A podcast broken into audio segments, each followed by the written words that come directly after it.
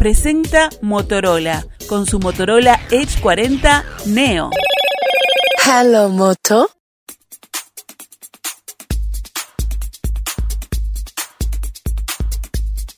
Días pasados se informó que el mercado de Israel se abrió para la carne ovina y bovina con hueso a Uruguay. Resta acordar el modelo de certificado sanitario de exportación, tras lo cual podrán comenzar los embarques. Las autoridades nacionales y referentes privados del sector lo destacan como un logro, resultado del trabajo conjunto del Ministerio de Ganadería, Agricultura y Pesca, el Ministerio de Relaciones Exteriores, el Instituto Nacional de Carnes y las gestiones de la Embajada de Uruguay en Israel. Según la publicación que hizo Verde, Israel es uno de los destinos tradicionales de la carne uruguaya que requiere una serie de requisitos y exigencias sanitarias y también de carácter religioso.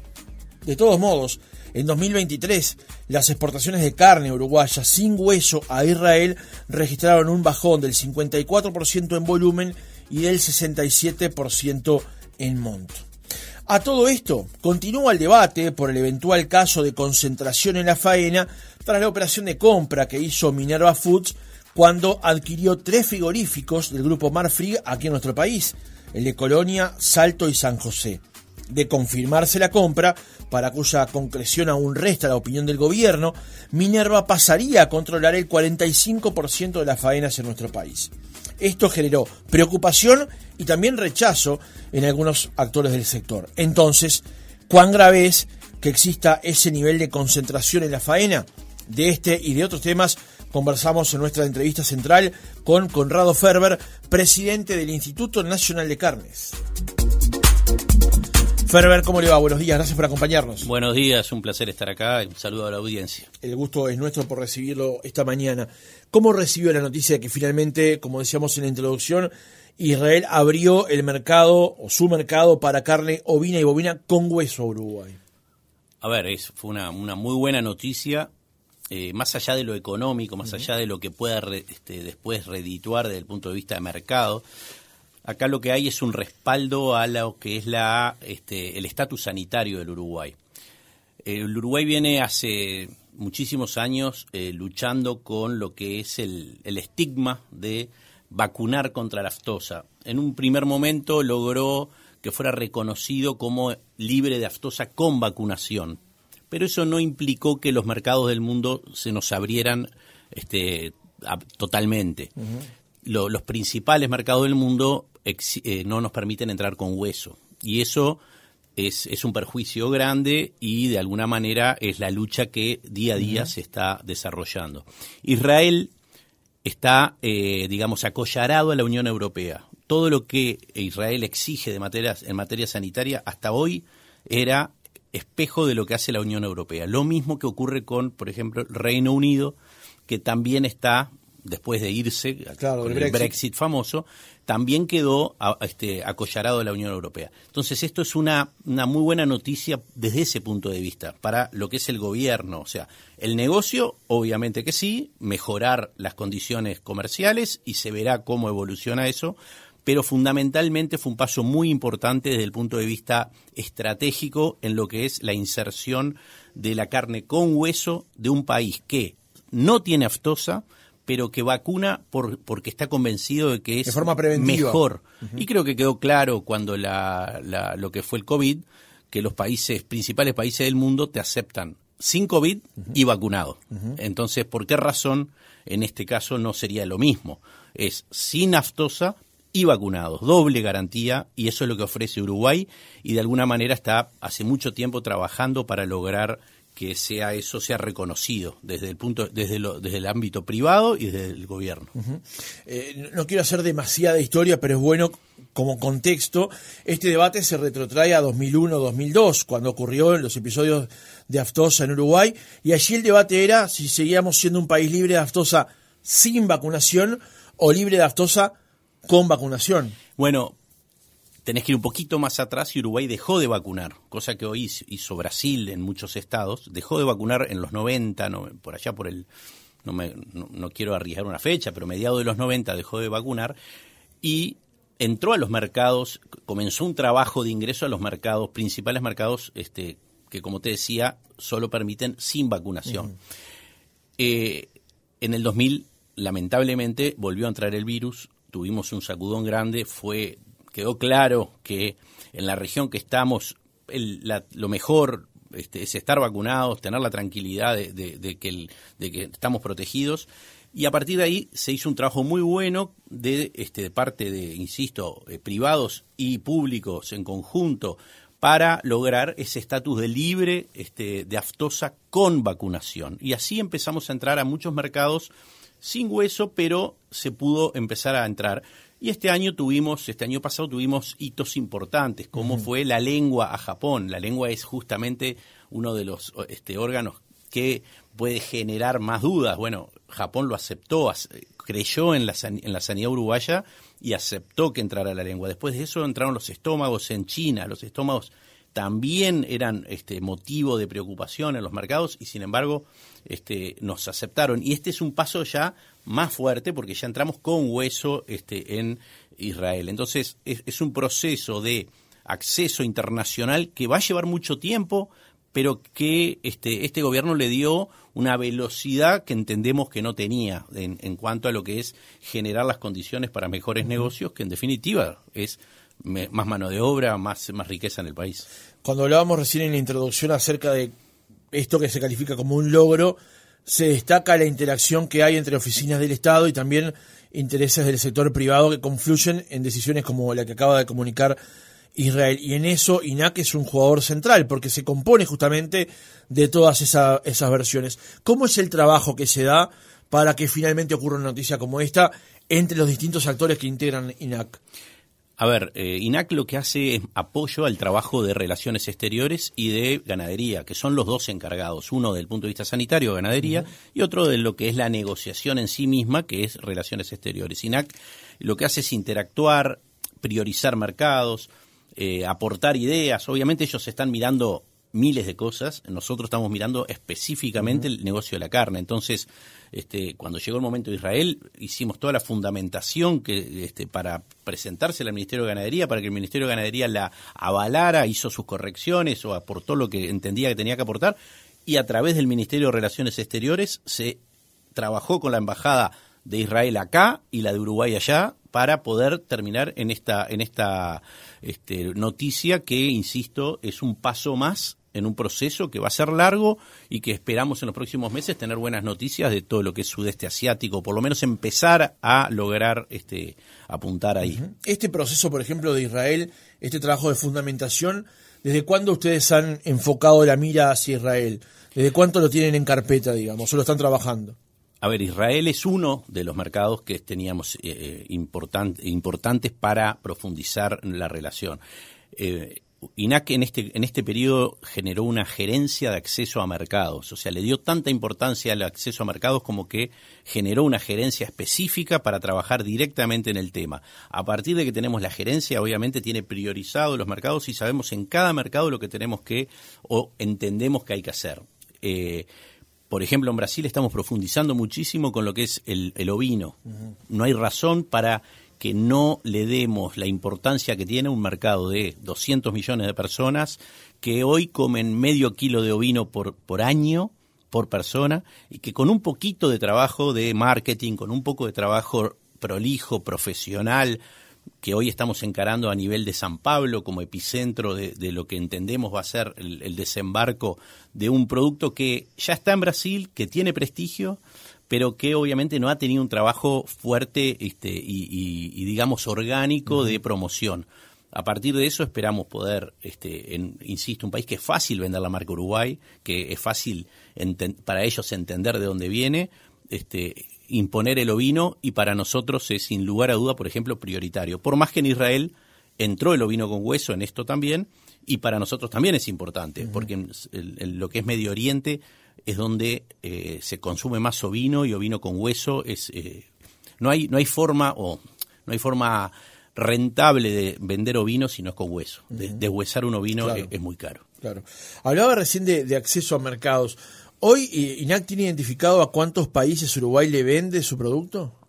Ah, son muchísimos, son muchísimos los mercados que hay abiertos. ¿Y eso ha crecido con respecto al, a la administración anterior, por ejemplo, para tomar un mojón? Mira, yo creo que acá lo importante no es la cantidad de países, que no te sé decir si aumentó o no aumentó. Lo, que importa, lo importante acá es tener abiertos los mercados que compran carne. Es decir, no sirve este, festejar eh, abrir mercados por, por, abrir mercados. Acá hay que ir a donde realmente se consume la carne. Nosotros hoy estamos apostando a, insisto, el ASEAN, lo que es el sudeste asiático. ¿Por qué? Porque ahí tenemos 700 millones de personas que están comiendo dos kilos de carne que están mejorando su ingreso per cápita y que van a mejorar su consumo de carne en los próximos años sin ninguna duda. Y es media China más. Claro. Es el equivalente a media China y consumen, por ejemplo, productos del, del animal que en acá en Occidente no comemos. Entonces, es muy importante el mercado asiático, no solo por los volúmenes que lleva, sino por el set de productos que lleva de un animal. Hoy en día no se desperdicia nada de un animal y eso es una muy buena noticia y, y sin duda es lo que agrega valor. Entonces, no es cualquier mercado, son es mejorar algunos mercados, pero sobre todo profundizar en los que tenemos. Corea, Japón, son actores principalísimos en el consumo internacional. Nosotros precisamos mejorar lo que es marca. Uruguay tiene un debe mucho más que de acceso a mercados, que lo tenía, no tengas duda, lo tiene, sino tiene mucho más en lo que es eh, imponer marca. Nosotros hay un producto que yo lo pongo siempre de ejemplo, que es el rabo. El rabo se consume en China el rabo australiano vale el doble que el rabo uruguayo. Te hablo 100% diferencia en la góndola. Vas a la góndola del supermercado y vale el 100%. Y es marca. Es solo marca.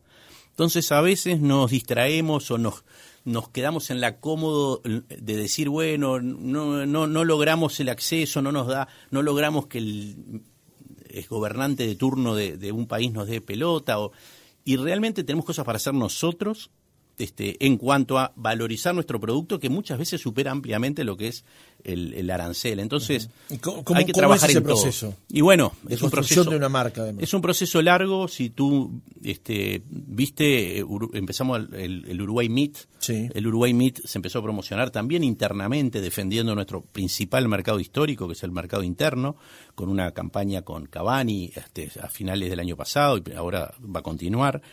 Eh, eso por un lado, el Uruguay Meat se largó en todo el mundo. En China fundamentalmente, obviamente hoy es donde tenemos la, mayor fuerza puesta, pero también en Japón, como te decía. Entonces, ahí tenés que estudiar el mercado, estudiar las costumbres de cada consumidor. Eso es una inversión grande porque tú tenés que en cada lugar hacer el estudio, contratar una empresa consultora que te diga acá se come de tal manera, acá se come de tal otra, acá se come tal corte, acá se come tal otro. Cuando tenés eso, empezás a trabajar en la marca en cuanto a lo que es publicidad, lo que son y lamentablemente es un trabajo arduo. Este, hay un dicho que chino que dice el mejor momento para plantar un árbol fue hace 20 años, el segundo mejor momento es hoy. Bueno, tenemos que empezar hoy a hacer marca en la carne uruguaya, no solo decir que es buena, sino que imponer la marca uruguaya y que de la misma manera que tú vas a Europa y, te, y hablas de un bife argentino y todos saben de qué estás hablando, bueno, que cuando vayas al mundo la carne uruguaya tenga un nombre y se pague este, como se paga la carne australiana, como se paga la carne este, de Estados Unidos en, en todo lo que es Asia o la Argentina en Europa. Ferber, cuando mucha gente lo escucha hablar a usted acerca de el acceso a mercados, la venta de productos, la construcción de una marca, también señala qué pasa con el mercado interno. Usted hablaba recién de la importancia que tiene para el sector el mercado interno. Y mucha gente se queja y señala que es caro comprar carne uruguaya. No solamente la famosa carne de vaca, sino también el resto de las carnes. De hecho, a final de año hubo un contencioso entre productores y vendedores con respecto al tema, por ejemplo, del pollo. ¿Cómo evalúa usted el tema del mercado interno? ¿Y qué le responde a la gente que dice es caro comprar carne en Uruguay? Bueno, a ver, no hay otro producto como la carne a la hora de alimentarse y no tengas ninguna duda, y lo puedo discutir con quien sea, que costo-beneficio no hay ningún alimento con la densidad de la carne. Es decir, el valor de la carne en Uruguay, este, no tengas ninguna duda que es lo mejor que podés consumir es carne. Para, y por algo consumimos lo que consumimos de carne. Obviamente siempre uno pretende que, por lo que es lo, lo primero que está arriba de la mesa, cuanto más barato, mejor. Y para eso, en el mercado bovino, en lo que es carne de vaca, tenemos un mercado absolutamente transparente que permite el ingreso de carne de la región, que viene mucho más barata, de Paraguay, de Brasil, incluso con hueso, que en algún momento este, no se permitía, en este gobierno se permitió, que es la que regula el precio de la carne en nuestro país. Por lo menos lo que podés estar bien tranquilo que el precio que se paga en Uruguay por la carne es el más conveniente y estamos en la región productora de carne del mundo. Entonces, no tengamos duda que el, producto que entiendo que a la hora de ir a la carnicería uno le duele porque siempre es, hay que sacar un, lote de pesos, pero todos sabemos también que es el mejor producto que podemos poner arriba de la mesa y darle a nuestros hijos. Y toda esta historia de la, de la salud, toda la historia del animalismo, este, es contra lo que hoy estamos un poco parándonos y decir, bueno, en definitiva, primero que es lo natural, este, es el ciclo eh, normal y por algo los, humanos tenemos caninos, ¿estamos de acuerdo? Eh, el Uruguay trabaja de manera absolutamente transparente, pero además cuidando el bienestar animal. Uruguay no puede cometer ningún error porque es un actor muy chico a nivel internacional y lo que tiene es prestigio. Entonces, cuidamos el bienestar animal, cuidamos todos los procesos, cuidamos lo que es la inocuidad. Uruguay realmente es de los mejores de la clase, no tengan ninguna duda, y la carne uruguaya es de las mejores. Cuando mirás el, mercado interno y pensás en, el, en el pollo, bueno, ahí tenemos un problema que estamos tratando de solucionar, que se dio un paso grande en un momento y hubo que dar un paso atrás por, porque los los polleros los uruguayos, los productores uruguayos pidieron un tiempo más para adaptarse a esa apertura de mercados, pero hoy el mercado está cerrado. El mercado permite muy poquitas importaciones y eso es lo que no permite nivelar los precios. ¿Estamos de acuerdo? Porque un poquito de importación lo único que hace es permitirle a ese importador facturar más, porque no tiene competencia y al no tener competencia se pone al precio de interno. ¿Estamos de acuerdo? Lo que hace o sea que la gente no lo vería eh, en el mostrador más barato. No lo ve más barato. Cuando uno no permite una importación libre, lo que hay es unos pocos que importan y facturan mucho. Pero no es culpa de ellos. La culpa no es del chancho, sino del que le rasca el lomo. Acá el tema es que tenemos que vivir este proceso de adecuación de nuestra producción interna para que compita con la producción externa. Pero entonces, ¿por qué no se, pero ¿por qué no se permite en, el sector avícola lo mismo que se permite, por ejemplo, en la importación de carne de vaca? Por eso, porque no hay hoy no se sienten los O sea, que yo planteo que la importación regule el precio del mercado local. Exacto. Ese es el ideal y es a donde tenemos estamos apuntando. Pero hoy el pero se fue para adelante y luego para atrás. Exactamente, porque hubo una sensación de inseguridad del productor uruguayo que llevó a plantear el tema a nivel político y el sistema político en su totalidad decidió apoyar el dar ese paso atrás y cerrar nuevamente este o regular nuevamente lo que es la carne de pollo. Nosotros entendemos que es un proceso irreversible si quiere desarrollarse ese mercado, porque esto está cerrado desde el 2011.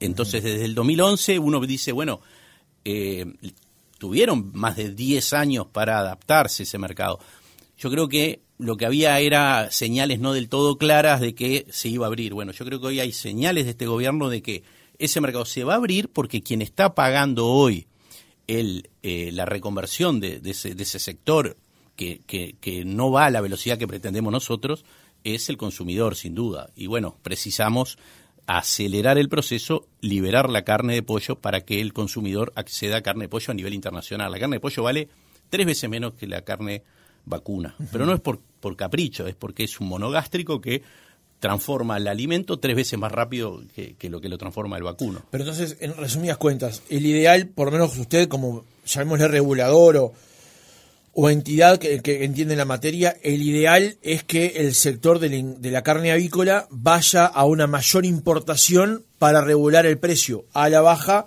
del mercado local. La pregunta es, con una apertura mayor, cuánto se afecta el, sistema local de la producción avícola. Bueno, esa, esa es la gran duda que está arriba de la mesa y es lo que ha hecho que el sistema político dijera, bueno, aguantemos un poquito y démosles un poco más de tiempo. No queremos dejar una cantidad de gente sin trabajo porque no puede competir con el sistema productivo brasilero. Ahora, eso yo creo que tiene un tiempo, lleva pero en el corto plazo debiéramos encarar nuevamente liberar eso. No es una decisión de INAC, INAC lo que hace es asesorar al Poder Ejecutivo, se le presenta este, números concretos y objetivos. Después la decisión es una decisión que es del Ministerio de Ganadería y no, no de INAC. Este, ¿Qué plazos pidió el sector, digamos? La CUPRA y demás actores del mercado. Bueno, ese es el problema, que no hay, no hay un plazo, y eso es lo que a nosotros nos, nos, preocupa. Pero sobre todo porque entendemos que mientras que estén cerrados, quienes son los principales, la fragilidad más grande son ellos, no el consumidor. El consumidor está pagando, pero el frágil... Más caro. Obviamente, está pagando el pato, digamos, en este caso el pollo. Pero el, el que realmente está en una situación frágil es el productor uruguayo, porque donde venga un inversor extranjero y ponga una planta de primer nivel, en el país, cosa que puede ocurrir en cualquier momento, ese, esa persona, ese inversor va a desplazar del mercado a todo el sistema actual. Entonces, podemos protegernos de los que están afuera, que no nos manden pollo más barato. Ahora, cuando esté adentro el que produce el pollo más barato, que es realmente posible, no, no es que, que no dan los números, esos números los tenemos hechos y son claros y están arriba de la mesa, se puede producir pollo en Uruguay de manera competitiva con Brasil. Ahora, el problema es que hay que encarar el trabajo, obviamente, a los valores que se vende hoy en el mercado interno, que es el doble del mercado internacional, tener ese mercado cerrado es un beneficio grande. Y ahí es donde el sistema político deberá regular o tomar las decisiones que tenga que tomar. O sea, a ver si lo interpreto, no, quiero ser su exégeta, pero usted entiende que con el mercado regulado como está hoy, cerrado a la importación, hay personas que están que están manejando un mercado para sí, con unos recursos o unos beneficios que le quedan para sí, quien lo está pagando es la gente mientras no se importe o no se permita mayor importación. Es un buen resumen. Yo no sé si ese para sí que decís tú de esa persona es realmente eh, un beneficio o simplemente es muy ineficiente y lo que este, no ha logrado es este, eh, mejorar su ecuación. Ahora, el resumen que hiciste es así, es exactamente eso. Bien. Pasemos al otro tema, por una cuestión de economía del tiempo, porque este, tenemos un tiempo pautado para el reportaje. Eh, el año pasado se informó acerca de que el grupo Minerva Foods estaba este, llevando adelante una operación por el cual compraba tres frigoríficos de Marfrig, ubicados en Colonia, Salto y San José.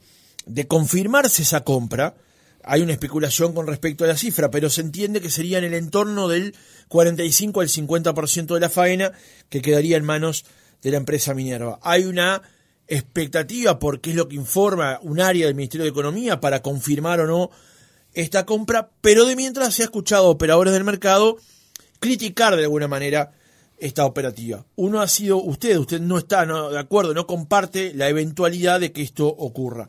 ¿Cuál es la razón para su negativa? Bueno, primera cosa, eh, quiero, primero, siempre me gusta empezar aclarando, la empresa Minerva no es el problema, ¿estamos de acuerdo? Acá el problema es el hecho, ¿está? Entonces, eh, la empresa Minerva es una empresa que ha invertido en el Uruguay hace muchos años y realmente no tenemos ningún problema específico con la empresa Minerva. Me daría lo mismo, sea quien sea, que va a acceder a siete plantas y, como tú decís, a 45% de la faena o algo similar, este, cualquiera que sea que fuera a hacerlo, sea nacional o extranjero, para mí es un error, porque tenemos este, hoy un equilibrio que realmente no es perfecto en la compra del ganado, pero hay una, eh, digamos, una variedad de, actores que hacen bien al, sistema. Cuando uno tiene una empresa tan grande y una concentración de este estilo, lo que tiene es, obviamente, eh, es como meter un elefante en un bazar. Por manso que sea el elefante, va a romper cosas. ¿Estamos de acuerdo? Entonces, vamos a un ejemplo. La empresa decide que por razones lógicas y, valederas va a cerrar por un par de meses la operativa en Uruguay porque los números no le dan. ¿Qué hacemos? ¿Cómo manejamos nosotros esto? Además, en el sistema uruguayo eh, se, se vende de palabra y se da un crédito de 45 días. El productor cada vez que entrega un frigorífico está dando un crédito de 45 días. Ahora, una empresa con siete plantas accede a casi la mitad de la faena, en 45 días tiene 100, 150, 200 millones de dólares que son de los productores, que si llega a tener un problema en algún otro mercado y, genera un, problema grave de caja, ¿cómo la arreglamos acá? Entonces, la situación actual no amerita innovar en este sentido. Y tenemos una ley y tenemos una oficina, como bien decías tú, la COPRODEC, que justamente se preocupa por la concentración. Ahora, si esto no es concentración, yo creo que la oficina habría que desarticularla, porque ya directamente no, no, no entiendo qué sería concentración. Estamos hablando del principal negocio del país que estaría quedando en manos un, casi un 50% de una empresa. Quiere decir que en los hechos estamos aceptando que mañana pueda, otra empresa pueda tener el otro 50%. Y todo el negocio de, de 40.000 productores tenga que pasar por la mano de dos empresas. Entonces, ¿para qué meternos en ese problema? ¿Para qué, lo, ¿Para qué desequilibrar un sistema que hoy está funcionando de manera bastante equilibrada? Es importante ir un pasito atrás. Hace, unos meses se vendió el frigorífico BPU de capitales japoneses. Eso ya fue una muy mala noticia. Nosotros estuvimos en desacuerdo con que se aprobara esa venta. Primero sacó un actor del mercado. En este caso no sacaríamos un actor, estamos de acuerdo. Debilitaríamos uno y fortaleceríamos otro, pero siguen siendo los mismos dos actores. Ahora, en ese caso, sacamos un actor del mercado. Era una empresa más comprando ganado, una empresa más ofreciendo y una empresa japonesa con un aporte cultural de otro estilo a lo que es el, concepto comercial de, nuestra, de nuestra venta. Entonces, ya ahí fue una muy mala noticia a mi manera de ver.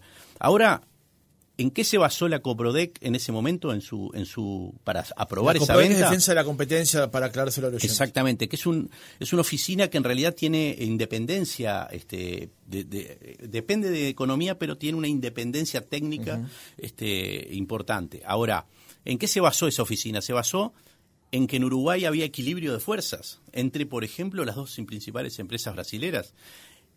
Y el mismo día que este, dijo eso y que venció el plazo para recurrir esa, esa decisión, ahí nos encontramos con este negocio y este negocio lo que hace es específicamente romper ese equilibrio de fuerzas. Entonces, en ningún negocio es bueno que haya alguien con preponderancia. Ahora, en este negocio, además de todo, sería una preponderancia enorme y entendemos que gracias a, este, a Dios tenemos una ley tenemos una ley que nos habilita a impedir esto y tenemos también la opinión pública que está absolutamente volcada este, en, contra de esto. Entonces, creo que acá hay una, una, este, trabajo técnico para hacer que desde el punto de vista de INAC entendemos que sería suficiente para decir que no, técnicamente, pero además después la ley prevé que en caso de que alguna de las partes que se ve perjudicada por la decisión de la COPRODEC recurra,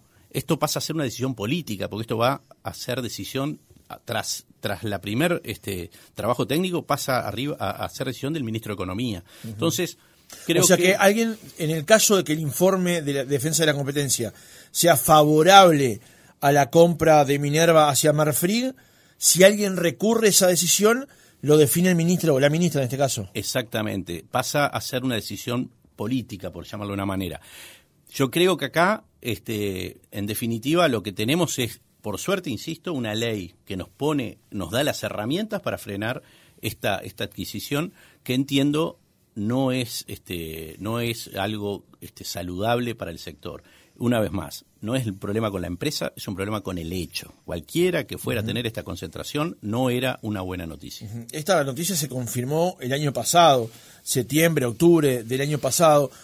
¿Cuánto tiempo dispone Defensa de la Competencia para expedirse sobre la eventual concentración que ocurriría este, de operaciones en la faena uruguaya? La, mm, la, operación, como bien decís, se, confirmó en esos meses, pero creo que fue presentada recién a la Coprodec por parte de los interesados en diciembre, con lo cual tienen todavía un plazo, creo que en febrero, este, un primer plazo, no, no te sé decir exactamente. Nosotros hemos sido muy respetuosos. A ver, entiendo que quien escucha esta entrevista dirá qué presión que le están metiendo a la Coprodec. Pero al mismo tiempo yo te quiero decir, este, me encuentro todos los días con lobistas, por llamarlo de una manera, que están trabajando en el otro sentido, que están presionando, pero en, en, otros ámbitos, no públicos, este, Y, por ejemplo, el otro a día... A favor de la operación. A favor de la operación, porque hay intereses económicos enormes acá, ¿estamos de acuerdo? Acá no, no vamos a, a desconocer que hay intereses económicos enormes. Ahora, eh, esos lobistas, el otro día escuchaba uno que me decía, este, esto va a salir porque además de todo prometieron que van a comprar otras tres empresas de no sé qué rubro y van a comprar otra empresa más de no sé qué.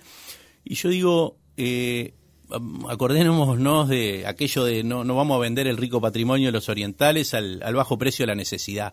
Este gobierno ha mostrado un interés muy grande por las inversiones, ha mostrado, se ha mostrado abierto al mundo, pero creo que es una muy buena cosa también decir todo tiene un límite, hasta aquí llegó, en este rubro este, esto no lo podemos permitir.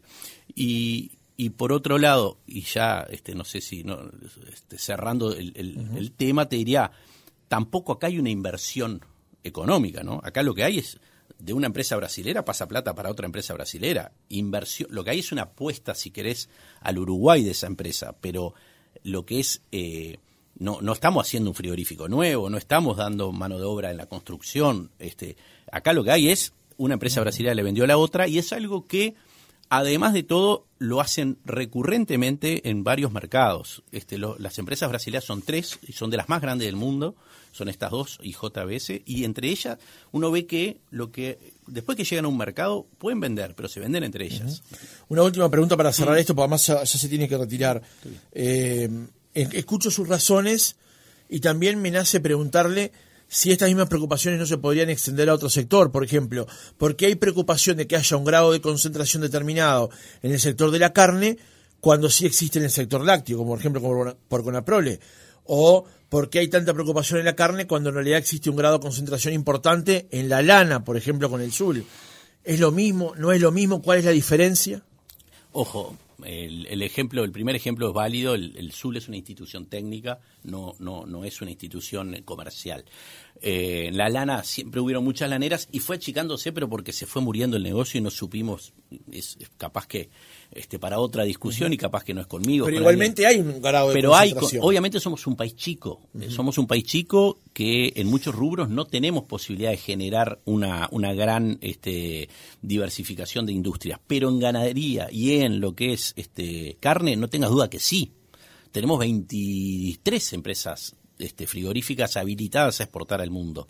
Entonces, este, la, la, inversión de los chicos, de los que van de la empresa número 10 a la número 23 que te acabo de decir, uh -huh. esos inversores, este, ¿los vamos a cuidar también? Porque no podemos cuidar solo los grandes inversores internacionales. Acá tenemos inversores chicos que hicieron enormes esfuerzos para mejorar su situación en lo que es manejo de agua, efluentes, este, todo lo que es este eh, requiere una industria y sin embargo nadie habla de ellos. Entonces, y ellos van a tener que competir con un, con un, con un monstruo de este tamaño, este, y ellos también dan trabajo, y ellos también son inversión en el Uruguay.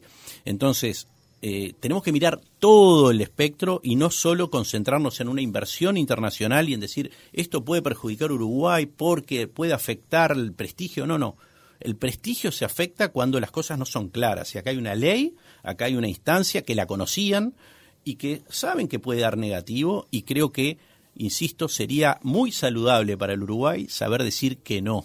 Uh -huh. Por aquello de Malinche, este, que no nos vengan con espejito de colores diciendo que van a comprar otras empresas y que van a hacer cosas grandes y que van a dar más, más, más, más, pero cuando llega el momento acá lo que hubo fue una venta entre dos empresas brasileras. Conrado Ferber, presidente del INAC, Instituto Nacional de Carnes, gracias por haber estado otra mañana con nosotros. Gracias a ustedes, un placer.